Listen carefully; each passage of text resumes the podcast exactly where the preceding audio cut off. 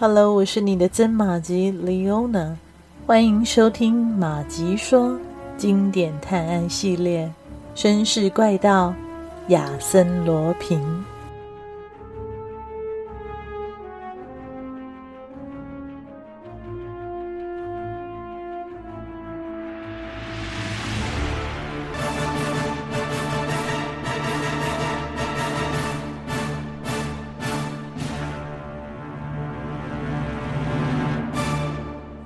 没想到整件事情的发展，因为某则报道的瞎搅和，更是意外加速了发展的进度。几家报纸先后尖锐的指出，安贝尔夫妇是诈欺犯。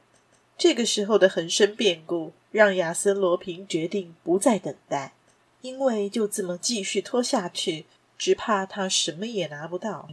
所以接下来的这五天，他一反平常六点钟就下班的作风，而是将自己关在办公室里。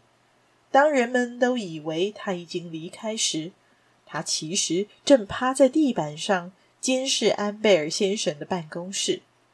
这五个夜晚，他殷殷期盼的良机都没有出现，只能在午夜悄悄地从侧门溜走。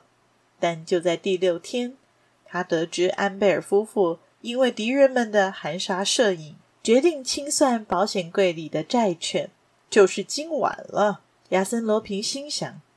果不其然，晚餐后，安贝尔和他的妻子就回到办公室，开始检阅账簿以及保险柜里的债券。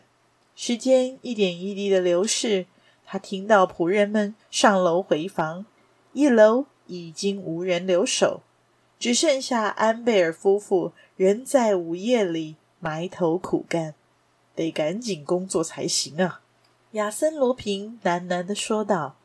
他打开面向院子的窗户，外面一片漆黑，万籁俱寂。他在书桌上拿了一条打了结的绳子，把它拴在窗前的阳台上，然后悄悄的降落到楼下安贝尔的办公室窗前。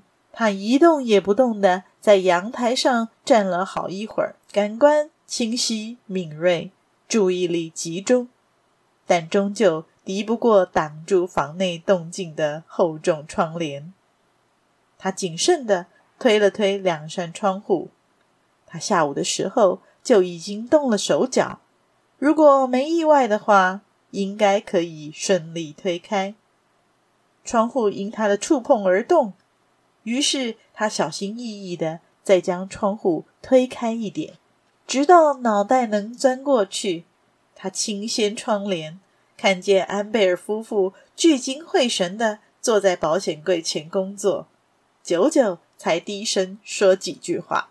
亚森·罗平计算了一下自己跟他们之间的距离，不断的思考着应该如何迅速且精确的制服他们。以免他们大声呼救。正当他准备要扑上去的时候，安贝尔夫人说道：“哦，这房里变冷了，我要上床睡觉了。亲爱的，你呢？我想把事情做完。做完？何必呀？这样你得熬夜啊。不会的，最多一个钟头就可以结束了。他去休息了。二十分钟，三十分钟过去了。亚森·罗平。”把窗户再推开一点，窗帘轻颤。他再推，安贝尔先生转头看见窗帘被风吹得鼓了起来，便起身想关窗户，一声不响，甚至连反抗的痕迹都没有。亚森·罗平动作利落地打晕他，没有造成什么伤害，并用窗帘包住他的头，将他的手脚捆起来。以免安贝尔先生看见袭击者的真面目，他迅速的接近保险柜，抓起两捆债券就往腋下一夹，离开办公室，穿过仆人走的便门，一辆车就停在街上。先拿着这个，然后跟我来。他对驾驶说，然后回身往办公室走，来回跑了两趟，两人就把保险柜大致扫空了。接着，亚森·罗平回到自己的办公室，解开绳索，并抹去所有暗中行事的痕迹。几个钟头后，亚森·罗平和他的助手着手清点偷来的战利品。一如他事前所料，安贝尔夫妇并没有传说中的那么富有。那些债券不但没有上亿，甚至够不上千万。但亚森·罗平一点也不失望，因为那终究还是笔可观的数目，而且还具有保值力。他已经心满意足了。当然，我们不得不偷偷的以低价出售这些债券，所以必然会有相当大的损失。在这之前，他们就乖乖的待在我的办公桌上，等待最佳的出售时机吧。亚森·罗平觉得隔天没理由不去安贝尔公馆上班，但他却在早报上读到一则令人吃惊的报道。安贝尔夫妇已经失踪了。当执法人员打开保险柜时，看到的不过是亚森·罗平少数没拿走的东西。事情的经过大致是这样的：某一天，亚森·罗平一副分享什么秘密的模样，告诉我这个事件的后续发展。他神经兮兮的在我房间里来回踱步，眼里散发出狂热的光芒。和平常完全不一样，这是您干的最漂亮的一次，对吧？他并没有正面回答我，而是说道：“这次的事件有不少令人费解之处啊，有几点我一直想不通啊。例如说，他们究竟为什么要逃跑？为什么不顺水推舟地利用这件事？只要简单的一句‘保险柜里的财产价值上亿’。”但是全部都被偷走了，难道是他们吓到失去理智了？是啊，就是这样，他们吓傻了。但从另一方面来看，其实，其实什么啊？哦，啊，没事没事。亚森·罗平为什么话只说一半？很明显的，他并没有将整个事情的经过全盘托出，其中有些他不愿意为人所知的事。他的这种行为令我感到困惑。那些事情肯定是非常严重，才会连亚森·罗平这样的男人都闪过一丝的犹疑。我随口问道：“在那之后，您还有见过他们吗？”“没有。”“您是不是对那两个不幸的人产生了恻隐之心呢？”“我？”他突如其来的激动吓了我一跳。我戳到他的痛处了吗？我继续问道。是啊，如果不是您，他们也许还能正面面对危机，或者至少能口袋鼓鼓的潜逃吧。您这是什么意思？我猜您大概是认为我是在懊恼自责喽。自责也好，懊恼也好，随你怎么称呼他，他们不配。难道您完全没有对偷了他们财产的这件事感到丝毫的后悔或自责吗？哪来的财产？就是您从他们保险柜里拿走的那几捆债券呢？哈！我偷了他们的债券，我剥夺他们一部分的财产，这就是我的罪名吗？小老弟，您根本不知道这事情的真相啊！您万万没有想到的是，那些债券根本就没有那个价值，那些债券全是假的。他们全都是伪造的，您听懂了吗？他们是假的，伪造四五百万法郎，没错，假的，都是一些废纸，加起来甚至连一个硬币也换不到。您问我，我是否感到一丝的悔意？他们才是应该感到内疚的人，他们把我当傻子耍。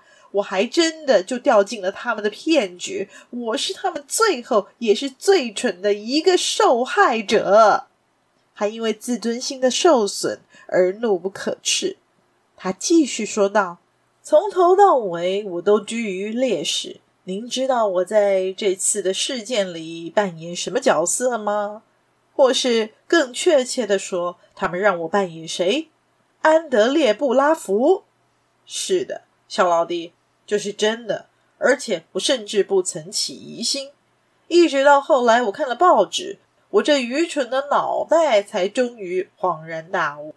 在我冒充成救命恩人，冒着生命危险从刺客的手中救回富翁安贝尔先生的同时，他们却把我塑造成一个布拉福家的子弟，很精彩吧？